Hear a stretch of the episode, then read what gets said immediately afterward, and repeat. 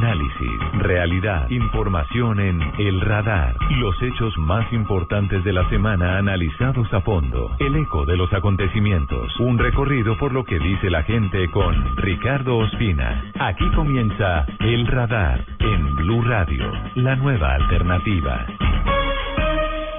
Panamá, orgullosos de nuestra principal misión, unir al mundo y de abrazar a nuestros hermanos visitantes, a este país de historia y de futuro. La séptima cumbre de las Américas, Panamá 2015, es el punto de partida de ese nuevo proceso de consolidación de nuestro hemisferio. Es la primera vez que la van a participar en la cumbre. Posibles provocaciones en este evento por parte de la oposición cubana. Están preparando a grupos de personas incluso que tienen antecedentes de violencia. Existían en diferentes países de América Latina particularmente algunas alarmas relacionadas con eh, la llegada de gobiernos autoritarios que estaban particularmente interesados en desmontar un Estado social de derecho. Una cosa es regresar a una cumbre de las Américas de presidente, pero a la OEA han dicho que no tienen ningún plan. La seguridad es prioritaria para los negocios, pero lo que vimos en Colombia y el presidente Uribe fue un acuerdo con las élites económicas y la clase empresarial para acompañar al presidente en materia de seguridad. Hasta hace poco no habíamos visto eso en Centroamérica. La reunión de cancilleres eh, se trató el documento, lamentablemente no, no hubo un acuerdo. No vamos a cambiar nuestros estándares ni nuestra manera de elevar nuestras preocupaciones sobre las violaciones de derechos humanos en Cuba. Yo creo que esta cumbre va a pasar simplemente como una cumbre llena de anécdotas. El mensaje es tender puentes. El mensaje es decirle, en este caso, por ejemplo, a los presidentes que generosamente y democráticamente entraron a sus países como presidentes y salieron como presidentes democráticos. La cumbre de las Américas, para llevar la verdad de Venezuela.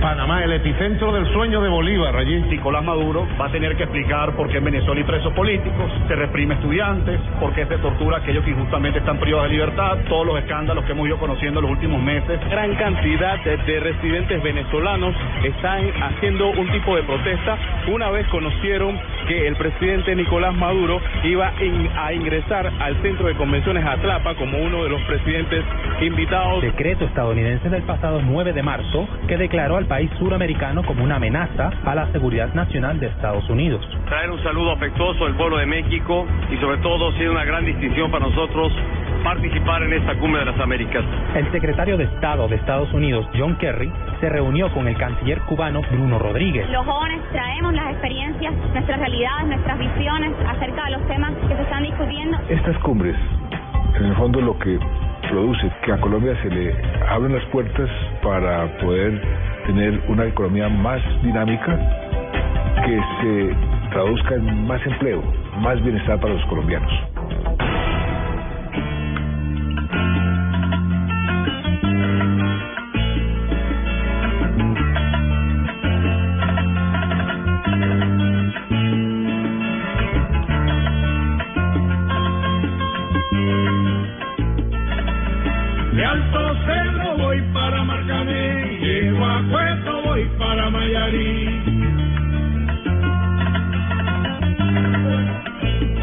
Las 12 del mediodía, 6 minutos en Colombia. Es la misma hora en Ciudad de Panamá, desde donde saludamos a todos los oyentes de Blue Radio en Colombia y en el mundo, a quienes nos escuchan en bluradio.com, a quienes nos siguen en la cuenta arroba Blue Radio Co. Como siempre, gracias por estar con nosotros en el radar, hoy en esta emisión especial desde la séptima cumbre de las Américas. En un momento realmente histórico, los acompañamos con Silvia Patiño y Miguel Garzón, dando a conocer lo que está pasando en este mismo instante. Un cambio como pocos se habían visto en los últimos 50 años en la geopolítica del hemisferio occidental. Por primera vez en las cumbres de las Américas que han comenzado en 1994, un presidente de Cuba interviene ante la plenaria de este grupo de presidentes. Lo acaba de hacer Raúl Castro en un discurso de 48 minutos, en un emotivo mensaje, cargado de historia y cargado de miradas hacia el futuro, diciendo que no hay rencores hacia Barack Obama, pero dejando en claro que sí hay una deuda histórica de por lo menos 10 presidentes de los Estados Unidos con su pueblo por el bloqueo que completa aún, porque no se ha levantado del todo, más de cinco décadas. Y por todo lo que ha tenido que afrontar en medio de las dificultades en eh, la que podría ser considerada la última escala del eh, conflicto en esta zona del mundo, rezago de la Guerra Fría que acabó en el resto del planeta hace más de 25 años con la caída del muro de Berlín. Antes de escuchar al presidente de Cuba, Raúl Castro, escuchemos en vivo lo que a esta hora dice la presidenta de Argentina, Cristina Fernández de Kirchner, en el Centro de Convenciones Atlapa, en Ciudad de Panamá. Pese a que no les gusten, uno lo dio el propio Raúl Castro cuando nos cuenta que justamente cuando el presidente John Kennedy había entablado comunicación con el presidente Castro para comenzar el deshielo, resulta ser asesinado. Todavía no se sabe quién lo asesinó, pero lo cierto fue que no fue ningún comando ni bolivariano porque no existía, ni cubano tampoco. Lo mataron en su país norteamericanos. Y Abraham Lincoln, otro hombre que también, fundador del Partido Republicano, gran patriota al que hizo mención mi querido amigo, el presidente de Ecuador, Rafael Correa, gran gran estadista que por suerte pudo ganar la guerra de secesión, que fue además el basamento de la grandeza. minutos el recuento histórico de hombres importantes de la política estadounidense asesinados en las últimas décadas y en los últimos siglos. Abraham Lincoln y John F. Kennedy, Cristina Fernández de Kirchner, aludiendo además al inicio del bloqueo económico contra Cuba, que comenzó en 1962, siendo presidente el inmolado, asesinado John F. Kennedy. Este es el momento el que ustedes van a escuchar, tal vez más importante hasta este momento en la cumbre de las Américas. Raúl Castro, de corbata, sin el uniforme verde oliva que caracterizó a los barbudos como se conocieron, a los revolucionarios que bajaron de Sierra Maestra hace más de cinco décadas a tomarse el poder tras la salida del dictador Fulgencio Batista. Hoy no, hoy con una apariencia que sería más de un hombre otoñal, estadista, Raúl Castro pronunció la que puede ser hasta ahora la frase de la cumbre. Escuchemos. Ya era hora de que yo hablara aquí a nombre de Cuba. Me informaron al principio que podría ser un discurso de ocho minutos. Y aunque hice un gran esfuerzo, junto con mi canciller, de reducirlo a ocho minutos, y como me deben seis cumbres que me excluyeron, seis por ocho, cuarenta y ocho, le pedí permiso, le pedí permiso al presidente Varela unos instantes antes de entrar a este magnífico salón para que me cedieran unos minuticos más. Unos minuticos más fueron 40 minuticos más que lo previsto para todos los presidentes en este discurso que estaba represado hace 21 años. Cuba no pertenecía a las cumbres de las Américas, cumbre en la que comenzó en 1994. Cuba no pertenece aún a la OEA, pero paulatinamente se está integrando al sistema de países interamericanos. Habló Raúl Castro también acerca de la forma en la que se avanza hacia lo más importante en los últimos meses y años en esta zona del mundo, la normalización de relaciones con los Estados Unidos. Silvia Patín. Ricardo, un uh, discurso que sorprendió y que seguramente continuará sorprendiendo al mundo entero. Ha dicho Raúl Castro y ha reiterado su disposición uh, para continuar con los diálogos con Estados Unidos, uh, diálogos pues que terminen con la situación que se generó hace más de 50 años y con el embargo económico a la isla. Ha dicho además que Cuba nunca debió estar en la lista del terrorismo. Hemos expresado y le reitero ahora al presidente Barack Obama nuestra disposición al diálogo respetuoso y a la convivencia civilizada entre ambos estados dentro de nuestras profundas diferencias. Aprecio como un paso positivo su reciente declaración de que decidirá rápidamente sobre la presencia de Cuba en una lista de países patrocinadores del terrorismo, que es la que nunca debió estar impuesto bajo el gobierno del presidente Reagan. Acaba de terminar el discurso la presidenta de Argentina ante la plenaria de la Cumbre de las Américas, pero recordando lo que dijo Raúl Castro hace algunos minutos, este que ustedes van a tener es el momento más emotivo, porque toca las fibras de hombres que tienen mucho poder, de hombres que manejan naciones como Cuba y como Estados Unidos. Un hombre como Raúl Castro, entrado en sus 80 y más años, diciendo que Barack Obama es un hombre honesto y le ofrece disculpas a él porque dice que no tiene responsabilidad de más de cinco décadas de bloqueo económico y de otro tipo de sanciones a su territorio. Le pido disculpas porque el presidente Obama no tiene ninguna responsabilidad con nada de esto. De los, ¿cuántos presidentes hemos tenido? ¿Once, dos? Diez antes que él. Diez antes que él. Con, con los cuales, o los cuales todos tienen deuda con nosotros, menos el presidente Obama. Le puede decir tantas cosas duras de un sistema. Es justo que le pida disculpas, porque yo soy de lo que pienso y así se le he manifestado unos cuantos de jefes de Estado y de gobierno que veo aquí reunidos, en reuniones particulares que he tenido en mi país al recibirlo, que según mi opinión el presidente Obama es un hombre honesto. El presidente Barack Obama se refirió a los esfuerzos que está haciendo en el Congreso de su país justamente para levantar el bloqueo económico que fue impuesto a Cuba hace más de cinco décadas. Justamente sobre este tema habló el presidente cubano Raúl Castro. Pide a Estados Unidos que se agilice todo este proceso para poder dar fin a este bloqueo económico que tanto ha afectado a la isla. Hasta hoy el bloqueo económico, comercial y financiero se aplica en toda su intensidad contra la isla. Provoca daños y carencias al pueblo y es el obstáculo esencial al desarrollo de nuestra economía. Constituye una violación del derecho internacional y su alcance extraterritorial afecta a los intereses de todos los estados. No es casual el voto unánime, casi unánime, menos de Israel y los propios Estados Unidos en la ONU durante tantos años seguidos. Y mientras existe el bloqueo, que no es responsabilidad del presidente, y que por acuerdos y leyes posteriores se codificó con una ley en el Congreso, que el presidente no puede modificar, hay que seguir luchando y apoyando al presidente Obama en sus intenciones de liquidar el bloqueo. Una cuestión es...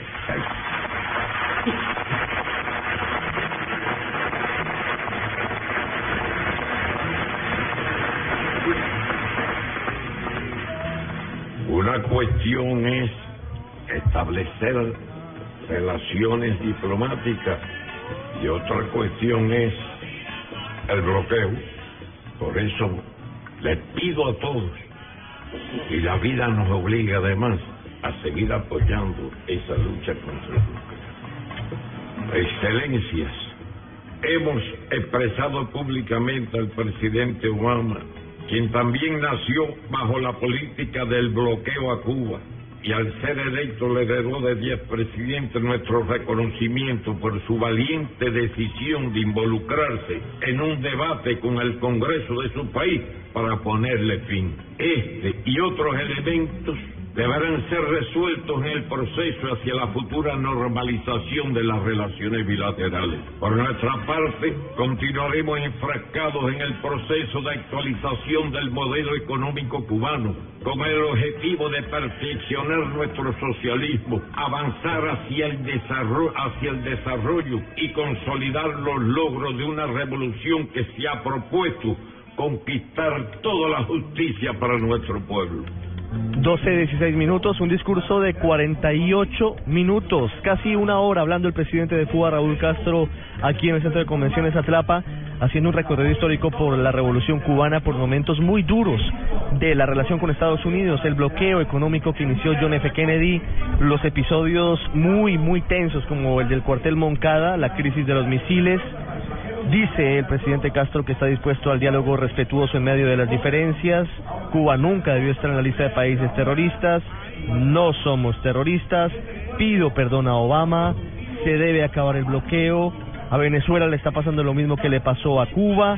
Y habló al final de varios asuntos de la región de la necesidad, según él, de apoyar a Argentina para que recupere las Islas Malvinas en un diferendo que completa más de 35 años con el Reino Unido, apoyar a Haití para superar la gravísima situación de pobreza extrema que tiene, y algo muy interesante y de vanguardia, sobre todo teniendo en cuenta que Cuba es uno de los países con menor penetración de Internet en el mundo.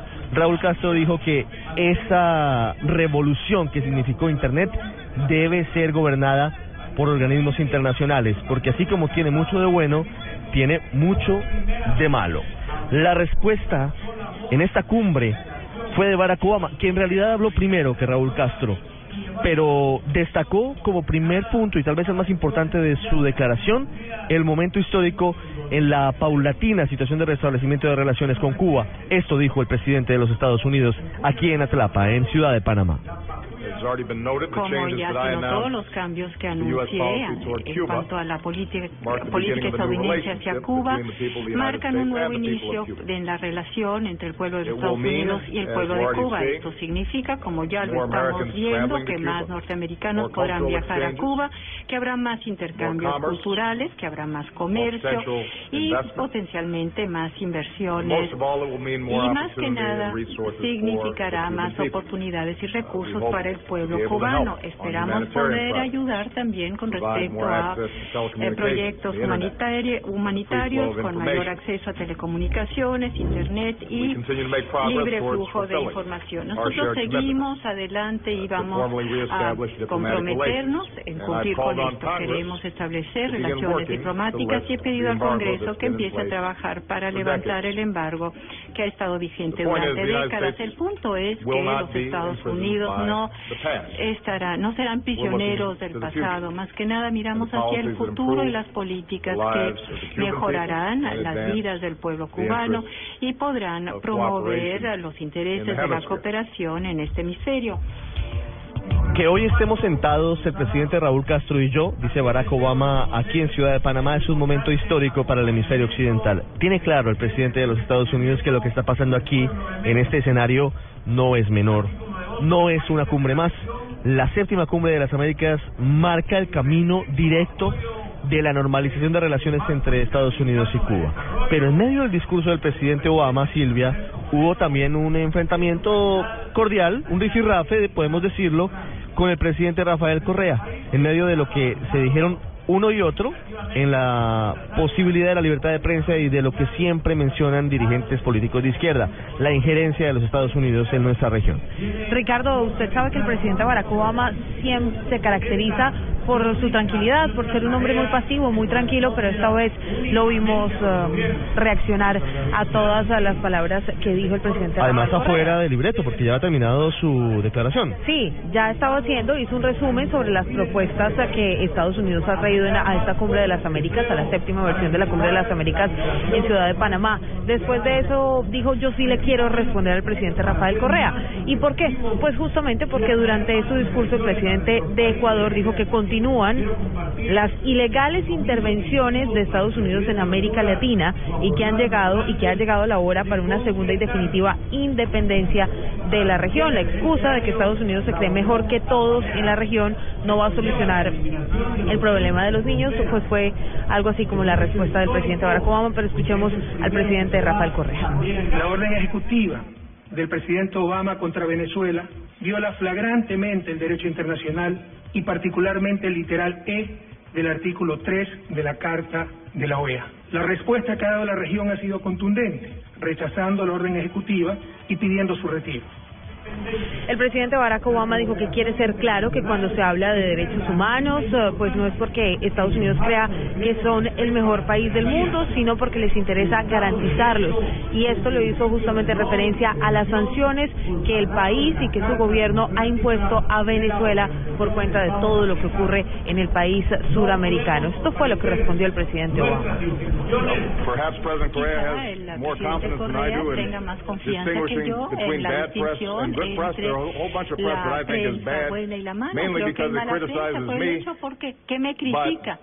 They continue Sin to speak out in embargo, the United States sigue hablando because esta prensa I don't have en confidence los in a Estados system in Unidos which one person's porque making yo that determination. no confío en un sistema en el que I solamente una think that if persona we hace believe esa in democracy, it determinación. means Creo that que si creemos en la democracia has a significa chance to speak que todo el mundo tiene la oportunidad de hablar y stand up for what they believe is right. ofrecer sus opiniones Express para defender their lo que opina es and pray as they justo would. y rezar, tener un credo y organizarse y reunirse tal y como piensan que sea apropiado.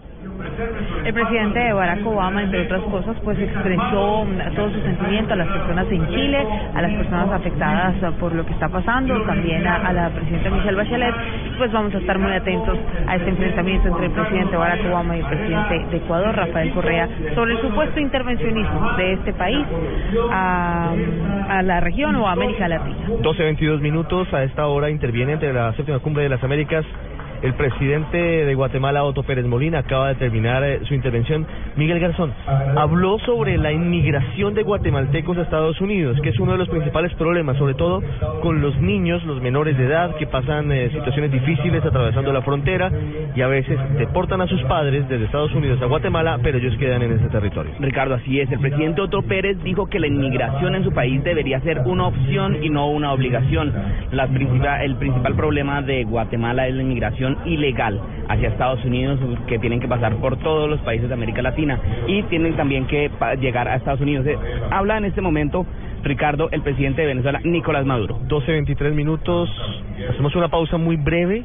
Regresamos para escuchar lo que dice el presidente de Venezuela, Nicolás Maduro, y lo que tiene que ver con el proceso de paz y el apoyo unánime de la región a esos diálogos del presidente Santos con la guerrilla de las FARC. Ya regresamos a El Radar en Blue Radio. Las esmeraldas tienen un poder. Siéntala. Me deja embrujar por ellas. Una historia de amor y codicia está por empezar. Esmeraldas. Una dinastía marcada por la ambición. Gran estreno este martes a las 10 de la noche en Caracol Televisión. Usted está en El Radar en Blue Radio.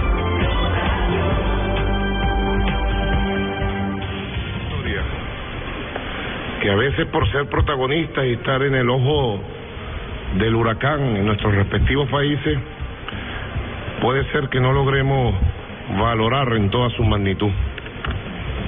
Presidente Juan Carlos, ayer yo estuve al llegar... El día 24 minutos, escuchan ustedes al presidente de Venezuela, Nicolás Maduro, en esta séptima cumbre de las Américas. Escuchemos algunos minutos lo que dice el presidente Maduro, hablando de su visita a la legendaria zona del Chorrillo, una zona deprimida de Ciudad de Panamá. En el centro histórico, realmente un museo hermosísimo. Allí se desarrolló el Congreso de Panamá, donde estuvieron nuestros abuelos, convocado por el libertador Simón Bolívar, visualizado primero como un sueño, visualizado como un sueño. En la Carta de Jamaica, apenas en 1815, presidente. Mi saludo cariñoso a la primera ministra Porcia Simpson. 12.25 minutos, volveremos en cualquier momento con el presidente Nicolás Maduro, por ahora en saludo, en protocolo, nada de fondo, nada de carne, como se dice en los discursos. Recordemos entre tanto lo que acaba de decir de hecho, fue el primer presidente en intervenir, además del anfitrión Juan Carlos Varela. El presidente Juan Manuel Santos habló aquí ante la séptima cumbre de las Américas.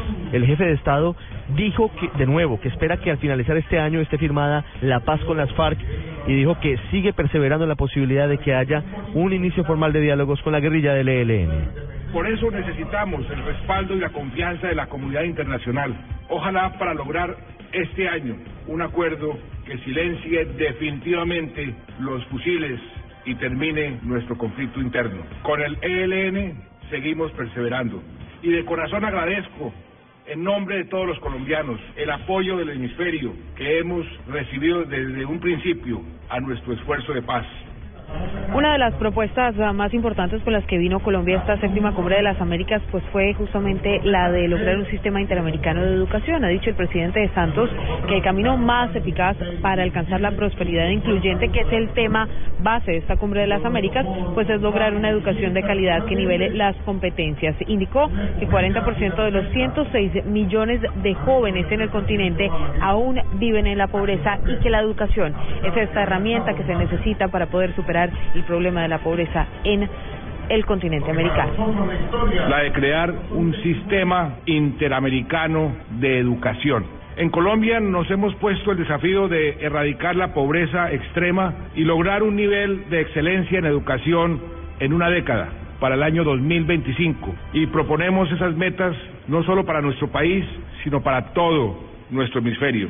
Debemos hacer un inmenso esfuerzo por invertir en la primera infancia y tenemos que comprometernos de verdad con la educación de nuestros niños y nuestros jóvenes. 12.27 minutos. Escuchemos al presidente Nicolás Maduro, que a esta hora empieza a dirigirse directamente al presidente Barack Obama. Por eso, presidente Obama, estamos orgullosos de la historia y aprendemos todos los días de ella. Decía el libertador Simón Bolívar en 1815, como dicen en Argentina, en 1815, 6 de septiembre. Es una idea grandiosa pretender formar de todo el mundo nuevo una sola nación con un solo vínculo que ligue sus partes entre sí y con el todo, ya que tiene un origen, una lengua y unas costumbres y una religión, debería por consiguiente tener un solo gobierno que confederase de diferentes estados que hayan de formarse. 12.28 minutos, Nicolás Maduro interviniendo hasta ahora proponiendo un único gobierno, un único continente siendo un único país. regresando, volviendo a lo que dijo el presidente Juan Manuel Santos hace minutos, el jefe del Estado destacó los resultados de Colombia en cuanto a la superación de la pobreza extrema, dijo que todavía hace falta terminar el conflicto armado que sigue desangrando al país. Colombia ha obtenido resultados muy destacables en crecimiento económico, en disminución del desempleo y sobre todo en inclusión social, sacando a millones de nuestros compatriotas de la pobreza y de la pobreza extrema. Nunca, nunca habíamos obtenido resultados sociales tan positivos. Sin embargo, nos falta mucho camino por recorrer y sobre todo nos falta terminar un conflicto armado anacrónico que nos ha desangrado por más de medio siglo.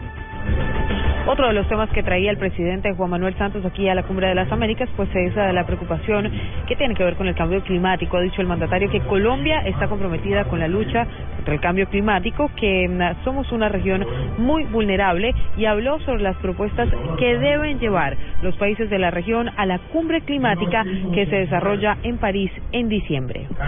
Colombia está comprometida con la lucha contra el cambio climático y con el éxito de la cumbre de París. Y considero que es un compromiso que debemos también asumir a nivel continental. América Latina y el Caribe no es un emisor históricamente significativo de gases de efecto invernadero, pero sí somos una región muy vulnerable y no podemos permanecer al margen. Por eso debemos llevar una voz unida a París, para que el resultado de esa cumbre sea un acuerdo jurídicamente vinculante donde todos nos comprometamos con metas de mitigación y adaptación, comenzando por los grandes emisores. 12.30 minutos, hacemos una pausa, regresamos a Bogotá y ya volvemos aquí a Ciudad de Panamá a escuchar lo que dice Nicolás Maduro, recordando episodios violentos en su país como el Caracazo. Y también vamos a hablar del apoyo de la región al proceso de paz con las FARC. Usted está en el radar en Blue Radio.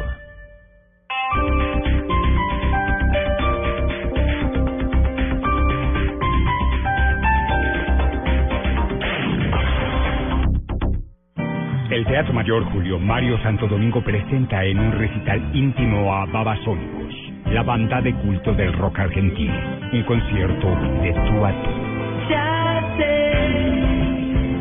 Único concierto martes 14 de abril, 8 pm. Compra ya tus boletas a través de primerafila.com.co y taquillas del teatro. Apoya Grupo Bancolombia y Grupo Energía de Bogotá. Invita a Blue Radio y Alcaldía Mayor. Bogotá Humana. Más información y compra de boletería en www.teatromayor.org.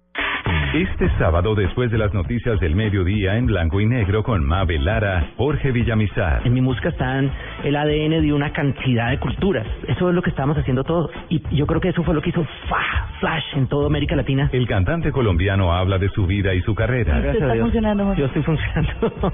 estoy sobrio, estoy claro, estoy contento con lo que estoy haciendo. Los hijos me han llenado una energía nueva. Jorge Villamizar, este sábado en blanco y negro con Mabel Lara porque todos tenemos algo que contar por Blue Radio y bluradio.com, la nueva alternativa.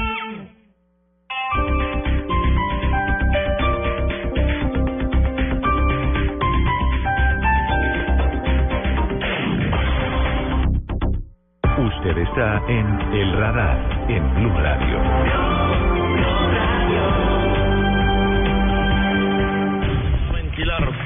de esta manera. Segundo, exigen la indemnización de todos los familiares de los niños que quedaron huérfanos y ya son hombres. 12.32 minutos. Habla el presidente Nicolás Maduro de su visita a la zona del Chorrillo en Ciudad de Panamá el día de ayer. El Chorrillo es una zona muy importante de esta ciudad, Miguel, porque fue la zona en la que hace más de 25 años desembarcaron los militares estadounidenses cuando intervinieron para llevarse al entonces presidente y dictador Manuel Antonio Noriega. Así es, en ese momento allí quedaba el puesto de seguridad, el puesto de mando de la seguridad del presidente en ese momento, Noriega, y allí llegaron las tropas de Estados Unidos en lo que fue el principio de lo que después hizo que llevaran a este dictador, para algunos, ante la justicia internacional. Escuchemos lo que dice Nicolás Maduro, que acaba de entregar una carta de las viudas y de los... Eh huérfanos de estos hombres que murieron en el Chorrillo durante esa intervención, pidiendo indemnización, pidiendo reparación de Estados Unidos. Prosperidad y estoy seguro que tenemos muchas cosas que decir sobre la prosperidad. La década y el siglo perdido por el neoliberalismo llevó a la miseria. Siempre, compañeros, compañeras, la miseria en América Latina y el Caribe ha estado vinculada a la desigualdad. Pocos capturan la riqueza de los países Pocos explotan y saquean la riqueza de nuestros países. Tiene razón el presidente Correa cuando dice que lamentablemente las élites que han gobernado los Estados Unidos, el aparato industrial militar que decía Eisenhower, han terminado aliándose y favoreciendo durante todo el siglo XX y este siglo XXI sigue igual a las élites que han saqueado nuestros países y que llevaron a que nuestra región fuera la región más desigual 12.34 minutos. Mientras escuchamos de fondo al presidente de Venezuela, Nicolás Maduro, recordemos lo que dijo en las últimas horas el secretario general de Naciones Unidas, Ban Ki-moon, en este foro al inaugurarse la séptima cumbre de las Américas. Ban Ki-moon destacó los esfuerzos de la región del hemisferio occidental en alcanzar la paz y la democracia entre estados y dentro de sí mismos. Habló de la relación entre Estados Unidos y Cuba y del proceso de paz de Colombia con las FARC. Nuestros individuos han tenido muestras históricas de compromiso como lo vemos en esta sala. La presencia del presidente Raúl Castro de Cuba en esta oportunidad representa un deseo finalmente cumplido por muchos en la región. Una vez más, quiero felicitar el liderazgo del presidente Obama de los Estados Unidos y el presidente Castro por dar inicio a la normalización de las relaciones bilaterales. También felicito al presidente Santos de Colombia y al pueblo de Colombia y a todos los que han participado en las conversaciones de paz que se desarrollan en La Habana. Secretario general eh, de la ONU, Ban Ki-moon, eh, dijo y resaltó los diálogos en la región que están centrados en el problema de las drogas. Ha dicho además que espera que se continúe luchando por la erradicación de la pobreza, la desigualdad y la promoción del desarrollo sostenible, pero se basó específicamente en estas propuestas que han traído los países para tratar de cambiar un poco el rumbo de la lucha contra las drogas. Se encuentran amenazados por el crimen transnacional organizado, por el tráfico de drogas y por la violencia, por el flujo ilegal de países que producen y consumen la droga, han alimentado la criminalidad y la brutalidad. Yo los invito a que sigamos desplegando nuestros esfuerzos para reducir la pobreza y que muestren la misma dedicación para reducir las desigualdades. En segundos vamos a ver la otra cara de la moneda del recibimiento que han hecho algunos simpatizantes del chavismo, de los eh, movimientos socialistas al presidente Nicolás Maduro. En el Chorrillo estuvieron muchos de ellos respaldando su visita pero la otra cara de la moneda ha sido el cacerolazo que se ha sentido en esta exclusiva zona de Ciudad de Panamá anoche a las 7 cuando llegaba Nicolás Maduro de la inauguración aquí en el Centro de Convenciones Atlapa de decenas, de centenares de venezolanos y habitantes de este mismo país protestando contra su presencia, muy cerca de donde se está hospedando el presidente Nicolás Maduro. Pero hablemos Mientras tanto, del proceso de paz que adelanta el gobierno del presidente Santos con la guerrilla de las FARC, el apoyo regional es unánime. El presidente anfitrión Juan Carlos Varela, el presidente panameño, destacó en su discurso inaugural los esfuerzos de Colombia en la búsqueda de esa reconciliación. Y hoy vivimos en un continente donde prevalece la paz, lo que nos ha permitido alcanzar importantes logros en materia económica y social. El último conflicto de esta época está por terminar en ese sentido, y a medida que avanza el diálogo de paz en La Habana, vemos con mucho optimismo cómo Colombia va en camino a convertirse en un país modelo internacional para la solución negociada de conflictos armados. 12.37, el presidente de Ecuador, Rafael Correa, también reiteró el apoyo de su país, de su nación, al proceso de paz que adelanta Colombia. De hecho, Ecuador ha sido escenario de algunos de los diálogos exploratorios preliminares con la guerrilla del ELN. Escuchemos a Rafael Correa. Todo nuestro apoyo al presidente Santos y su voluntad política inquebrantable de continuar en el camino hacia la paz definitiva en Colombia. Pero la paz, queridos amigos, no es solo ausencia de guerra, la insultante opulencia de unos pocos en América Latina, al lado de la más intolerable pobreza, es también una bala cotidiana en contra de la dignidad humana. Por ello creo que el lema de la cumbre en lugar de prosperidad con equidad, debería ser equidad, justicia para la prosperidad. 12.38 minutos. Nicolás Maduro recuerda hasta ahora que hace exactamente 12 años se producía el golpe de Estado fallido contra el eh, recientemente fallecido presidente Hugo Chávez en el momento en que durante 48 horas Hugo Chávez estuvo detenido en eh, una base militar en La Carlota, cerca de la ciudad de Caracas. Escuchemos a Nicolás Maduro antes de seguir con los diálogos de paz y el apoyo de América Latina. Todos los diarios en su portada, en Buenos Aires, en San Salvador, diciendo Chávez un dictador, Chávez mató a su pueblo para justificar el derrocamiento y asesinato de Hugo Chávez. Un milagro.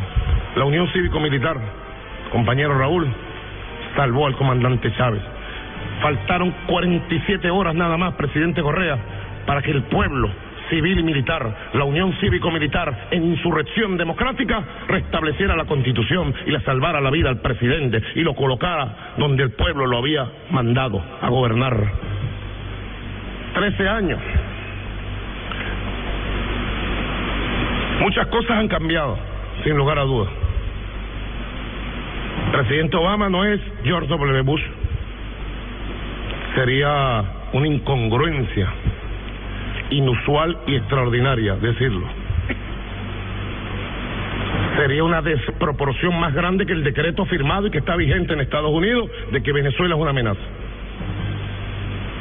Comandante Chávez consolidó una revolución democrática tengo las cifras aquí, no los voy a cansar y aburrir. La pobreza general, que estuvo por el orden del 81% en los años 90, hoy está por debajo del 19%. La miseria, la pobreza extrema, llamada así, que estuvo por el orden... 12, 40 minutos le ha dicho el presidente Nicolás Maduro al presidente Barack que no es comparable a George W. Bush, de quien el fallecido Hugo Chávez decía que era Satanás.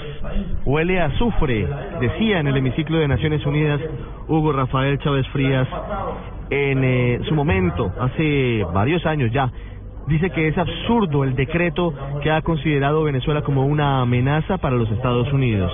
Tenemos noticia de última hora, Silvia. A esta hora hay desarrollo de agenda bilateral del presidente Santos aquí en Ciudad de Panamá. Noticia importante, una de las reuniones tal vez más esperadas, eh, Ricardo, y tiene que ver con esta reunión bilateral que a esta hora sostienen el presidente Juan Manuel Santos con el presidente de Estados Unidos, Barack Obama, en el marco de esta séptima cumbre de las Américas.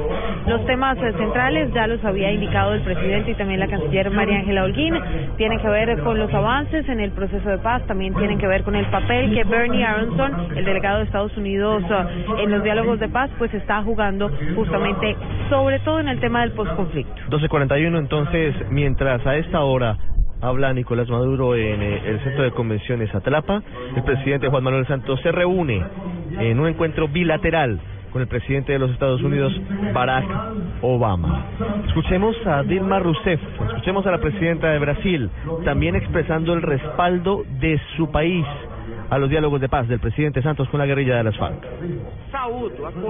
Felicito el coraje, el valor del pueblo colombiano, de sus actores políticos y del presidente Santos, que se vio demostrado en el esfuerzo para poner fin al ciclo de violencia infeliz que tuvo por décadas su país. La opción por una paz negociada constituye precedente inestimable para la región y para el mundo. 1242, muchos dicen que es un asunto retórico y que es un asunto lógico que los presidentes de América Latina y de América en general apoyen los diálogos de paz que adelanta el gobierno del presidente Santos con las FARC. Sin embargo, significa algo muy importante en materia diplomática para el presidente Santos y para darle legitimidad a las conversaciones de paz con la guerrilla de las FARC. Escuchemos al presidente de México, Enrique Peña Nieto, apoyando el proceso de paz que adelanta Colombia con la guerrilla de las FARC. El más amplio reconocimiento de México al proceso de paz que está viviendo Colombia, así como al anhelo de que la paz total se concrete muy pronto, cuanto antes mejor. México respalda a Colombia en este proceso y desea que la comunidad internacional acompañe este noble propósito con ánimo constructivo para facilitar los acuerdos. 12, 43 minutos. Regresemos a la señal en vivo aquí en Atlapa. Lo que dice Nicolás Maduro. Potencias americanas. Nadie nos regaló lo que somos. Por eso yo dije frente a la agresión del gobierno de los Estados Unidos, presidente Obama ha cometido la agresión, y así lo digo, con todo el respeto debido y diplomático aquí. Lo tengo que decir, no me puedo callar. He traído más de 11 millones de firmas que serán entregadas por la vía diplomática. Y vengo en nombre de 30 millones de venezolanos a exigirle al presidente Obama que derogue el decreto que amenaza a Venezuela. Así lo pide UNASUR por unanimidad. UNASUR aprobado un documento histórico rechazando y pidiendo su derogatoria. Así lo pide por unanimidad la CELAT. Los 33 países han colocado un concepto superior, han dicho debe revertirse el decreto. Es un decreto irracional, desproporcionado. Yo no me creo este cuento. Recuerdo al Che cuando decía, ni un tantico así, de que fue una declaración, solamente una declaración, por valiente que sea, y lo es, del presidente Obama, no es suficiente. Hay que buscar los caminos políticos, diplomáticos y jurídicos para despejar este decreto amenazante. Venezuela, nuestros hijos, nuestros nietos, no estarán tranquilos hasta que los Estados Unidos, por la vía que les toque hacerlo, además de declarar que no somos amenaza, derogue ese decreto. Este decreto es muy peligroso. Aquí lo tengo. No es solamente la sanción de siete funcionarios que ya sería suficiente rechazarla, porque son siete venezolanos honorables. Los quisiera tener aquí y presentárselos a ustedes, padres y madres de familia. Todo lo que dicen sobre ellos es mentira, es falso. Y los defenderé, ¿oyeron? Los defenderé como presidente, a donde tenga que defenderlo. Este decreto se mete en la vida interna de Venezuela. No sé si ustedes han tenido tiempo, se lo estamos entregando a cada delegación para leerlo, para leerlo en todos los idiomas. No es historia pasada, presidente Obama, es historia presente. Yo quiero futuro también, y quiero futuro con los Estados Unidos. Nosotros no somos antiestadounidenses, no. Yo soy admirador de Jimi Hendrix, Eric Clapton. Y cuando tocaba rock, me gustaba tocar y cantar sus canciones. Sobre todo la canción famosa donde interpretó el himno de los Estados Unidos cuando la guerra de Vietnam en el Festival de Gusto. ¿Les gusta, verdad? Extraordinaria, cómo hacía las bombas Jimi Hendrix como transportado en los tiempos. Eso fue, fue su forma de oponerse a la guerra de Vietnam. No somos antiestadounidenses, compañeros presidentes, nunca lo hemos sido. Ni Bolívar ni Chávez fueron antiestadounidenses, somos antiimperialistas, como es la mayoría del pueblo de los Estados Unidos, que está en contra de la guerra, que está en contra que se destruya Libia, a Siria y que se invadan pueblos. La juventud de Estados Unidos quiere cambiar Estados Unidos. Atención 1247. El presidente de Venezuela, Nicolás Maduro, acaba de pedir formalmente en la Cumbre de las Américas que Estados Unidos derogue el decreto que considera que su país es una amenaza y que derogue el decreto que sanciona a varios de sus funcionarios más cercanos, incluso generales de la República Bolivariana de Venezuela. Nicolás Maduro recordando que, dice él, no es antiestadounidense, dice que es antiimperialista y recuerda a Jimi Hendrix, el gran guitarrista norteamericano, participando en el festival de Woodstock, presidente Maduro. 12.48 minutos, una pausa y ya regresamos al radar desde Ciudad de Panamá hoy con la séptima cumbre de las Américas. Usted está en El Radar, en Blue Radio.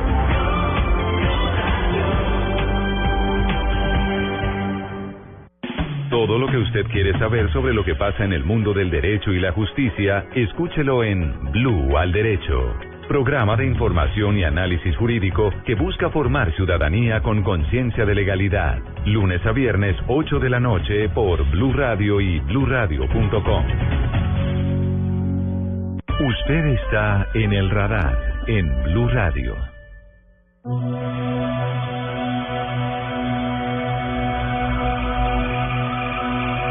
Las fuerzas revolucionarias, bolivarianas y chavistas hemos ganado 18 por la calle del medio y este año vamos a ganar la elección número 19. 12.48, dice Nicolás Maduro que van a ganar las elecciones este año. Este año hay elecciones parlamentarias en su país.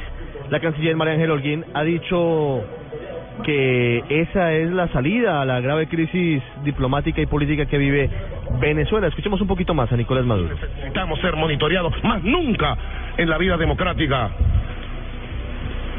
Por eso yo le propongo, como hice con el enviado de los Estados Unidos, Tomás Chano, hombre a quien respeto.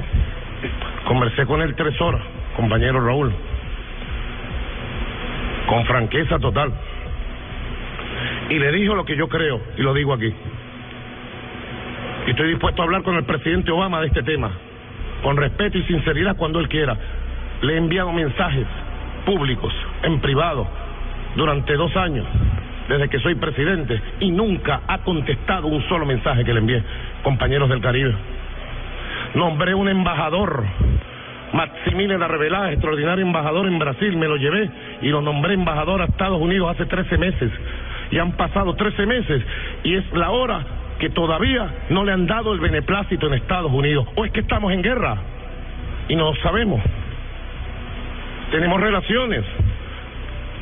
De acuerdo a la Presidente Varela, usted fue canciller, conoce muy bien el protocolo. A los tres meses de la solicitud ya se considera negado. No, nosotros somos tercos, oyeron. Somos tercos y obsesionados cuando luchamos por algo justo.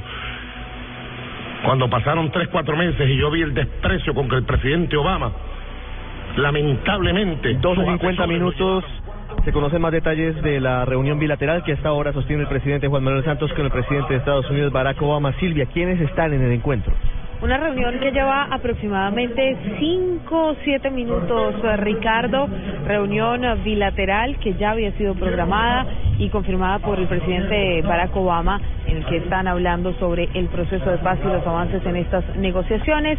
El presidente Juan Manuel Santos está acompañado de su canciller, María Ángela Holguín, también eh, del embajador de Colombia en Washington, Luis Carlos Villegas, y de la ministra de Comercio Exterior, Cecilia Álvarez, entre otras personas eh, que lo acompañan. También podemos ver en las imágenes que John Kerry no está secretario de Estado de Estados Unidos junto al presidente Obama. 12.50, escuchemos a Nicolás Maduro. Yo le tiendo mi mano, presidente Obama, para que solucionemos la crisis entre Colombia, entre Venezuela, corrijo, Venezuela y Estados Unidos. En paz.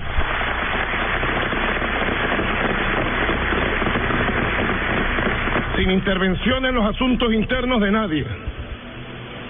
Nadie debe intervenir en los asuntos de otros.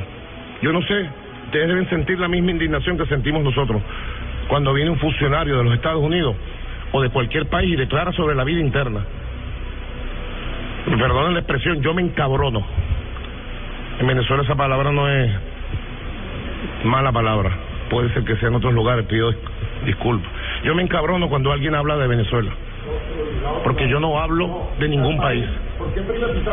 Imagínense que nos pongamos a opinar. Entonces yo me pongo a opinar y el otro y la otra. No, en tal país. Yo le tiendo la mano, presidente Obama, dice Nicolás Maduro, pero la información que tenemos desde la Casa de Nariño es que Barack Obama no está en el sitio donde se pronuncia estaba el presidente de Venezuela, Miguel. Claro, es que el presidente Nicolás Maduro extendió su mano. Para los que están viendo las imágenes, el presidente está enfocado, primer plano, y extendió su mano mirando hacia el frente. Le dice, presidente Barack Obama, le extiendo la mano. No sabemos a qué presidente Barack Obama se la estaba extendiendo, pues porque las informaciones que tenemos es que el presidente Barack Obama y el presidente Juan Manuel Santos se encuentran reunidos en este, en este instante. Vamos a tener foto en segundos del encuentro de Barack Obama y el presidente Santos, mientras Nicolás Maduro le tiende la mano a quien no está en el hemiciclo. Quiero saludar a esta hora al disidente cubano Guillermo Fariñas, que está aquí en eh, Ciudad de Panamá, en un foro alterno. Hubo reuniones con el presidente Obama en las últimas horas, pero podría haber otras más en las próximas horas y en los próximos minutos. Señor Fariñas, uno de los símbolos de la lucha contra la dictadura para muchos de los Castro en La Habana y en todo el territorio cubano. Señor Fariñas, muy buenas tardes. Bueno, gracias a usted y a todos sus Señor Fariñas, ¿cómo le ha ido en este viaje en Ciudad de Panamá? que tiene como escenario la posibilidad de que haya noticias muy importantes de las relaciones entre Estados Unidos y Cuba, pero de otra parte, sin perder de vista que aún existen muchos interrogantes sobre la situación de los habitantes de la isla. Bueno, sí, eh, desde el punto de vista de las relaciones Cuba-Estados Unidos, hay que ver que solamente se está trabajando en una sola dirección, que es la dirección gobierno a gobierno. Se comprenden, se van a restablecer las relaciones diplomáticas, ha habido intercambio de prisioneros y otras decisiones que se han tomado ejecutivas, pero eh, no hay una exigencia práctica de que se cumpla la Declaración Universal de Derechos Humanos. Nosotros, todos los, miembros de la oposición no violenta, aquí también de la sociedad civil eh, que no está manipulada por el gobierno cubano, hemos eh, recibido agresiones físicas, amenazas y eh, desde que comenzaron los, los debates en los distintos foros, en el caso del foro mm, y, la, y el panel de gobernabilidad y el panel de participación ciudadana, realmente fue asqueroso lo que hicieron eh, los representantes de la supuesta sociedad civil eh, castrista que pararon, sabotearon, amenazaron. Y eh, como en un final la mayoría de, los, nuestros hermanos eh, de la sociedad civil decidieron eh, que si ellos no querían negociar, no querían dialogar, porque ellos lo que estaban era tratando de chantajear a la cumbre y a los organizadores diciendo que nosotros no podíamos participar porque éramos mercenarios. Eh, simplemente eh, hicimos un documento hoy, eh, cuando se dijo que ese documento eh, era valedero solamente que habíamos hecho lo que sí teníamos tolerancia hacia distintas opiniones, ellos eh, hoy nos hicieron un acto de repudio en el vestíbulo de aquí del Hotel El Panamá.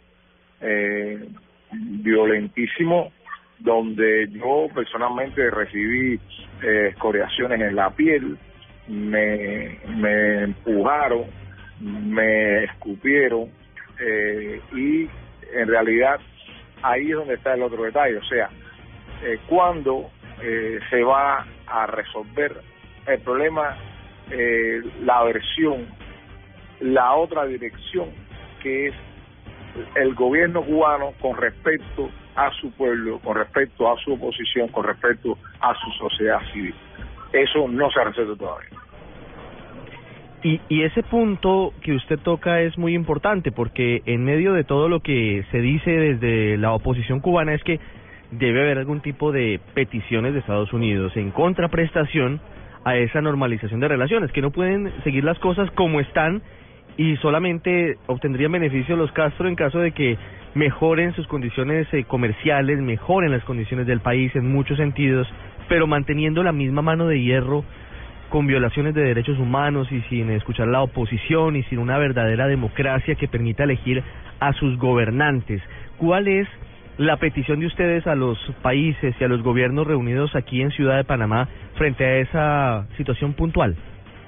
Bueno, eh, creemos que lo más importante aquí es que el gobierno de Raúl Castro dé pasos específicos, concretos, palpables hacia el restablecimiento de un Estado de Derecho en el país. Creemos que esto es lo fundamental. Eh, no se puede estar exigiendo solamente eh, que el gobierno de Estados Unidos y otros gobiernos de Europa, por ejemplo, hagan gestos, de posi asuman posiciones con respecto al gobierno cubano si el gobierno cubano bajo ningún concepto quiere cambiar. Sí.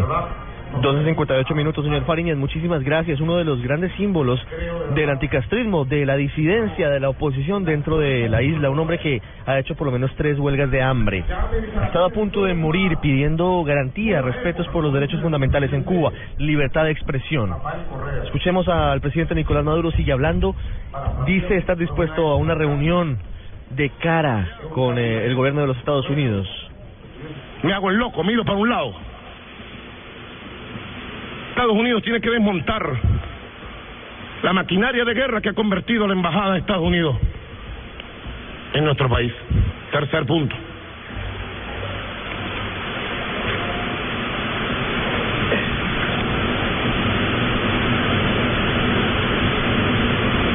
Y en cuarto lugar, entre otros puntos, debe tomar las medidas legales para detener la conspiración que se desarrolla del propio territorio de Miami, de la Florida, de Nueva York, de los Estados Unidos. Queridos presidentes, presidenta, el decreto del ataque militar que se iba a hacer en marzo contra mí para asesinarme con un avión tucano traído del exterior fue dictado por un señor llamado Carlos Osuna que vive en Nueva York. Yo pregunto, ¿es legal que alguien dicte el decreto por teléfono? Tenga yo las pruebas para asesinar al presidente y dar un golpe de Estado y no pase nada. La conspiración que hay en Miami, en Miami se compite en los programas de televisión y hay gente que va a analizar para ver cuál es el mejor fusil para matar a Maduro. Antes lo hacían con Chávez. Eso no lo puede tolerar. No quiero ser repetitivo ni aburrirlo. Pido disculpas también por lo extenso pero es que Venezuela está bajo Es la una en punto de la tarde en Colombia, la misma hora en Ciudad de Panamá. Vamos en segundos a enlazarnos con Noticias Caracol y con toda la información desde el Centro de Convenciones Atlapa, con más detalles de lo que está pasando realmente en este instante.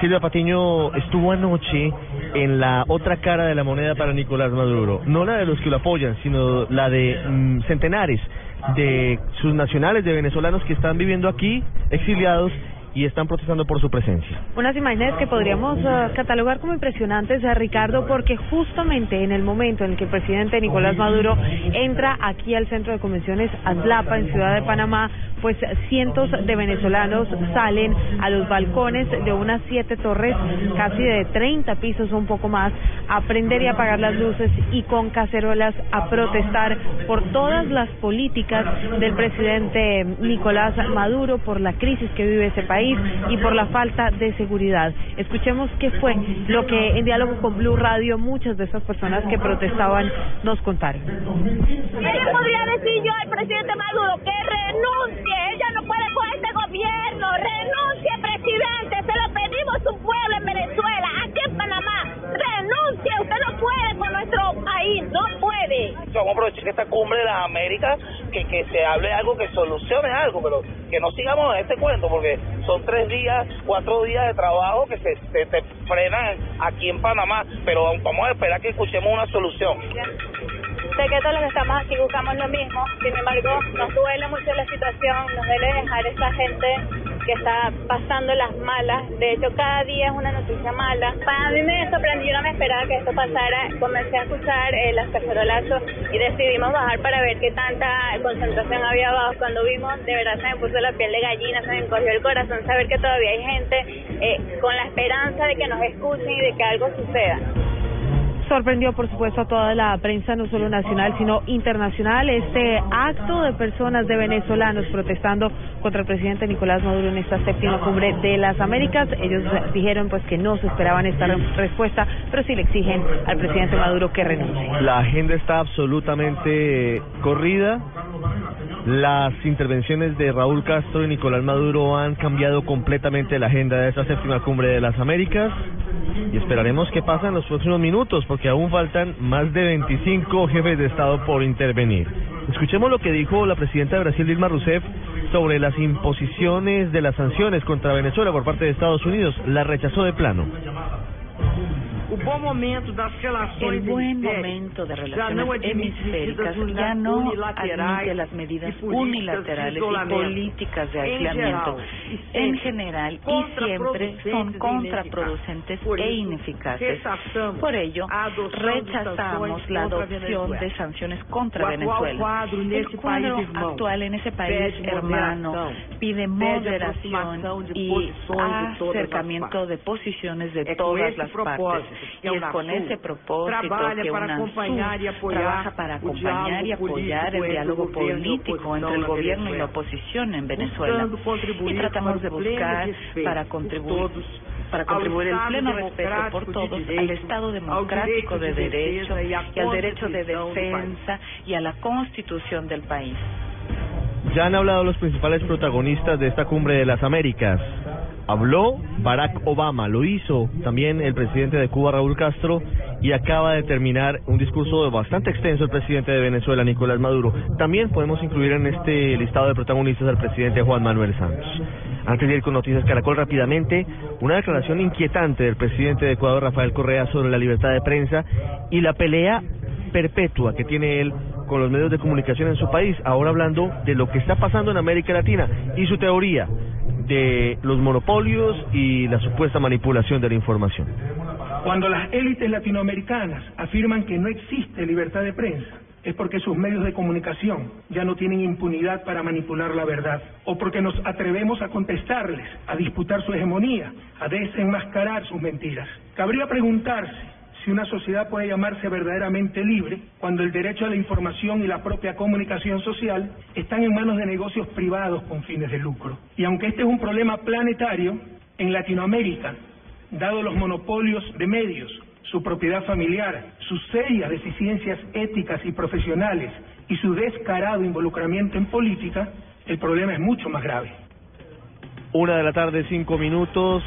De esta manera, Dejamos por ahora la transmisión especial de Blue Radio desde Ciudad de Panamá. Interviene esta hora Carnia Perset Vicersan, primera ministra de Trinidad y Tobago en la séptima cumbre de las Américas. Los dejamos con Noticias Caracol y estaremos en cualquier momento regresando con ustedes cuando se produzcan nuevas informaciones desde Ciudad de Panamá, desde el Centro de Convenciones Atlapa, donde se desarrolla una histórica cumbre de las Américas. Gracias por haber estado con nosotros en el radar.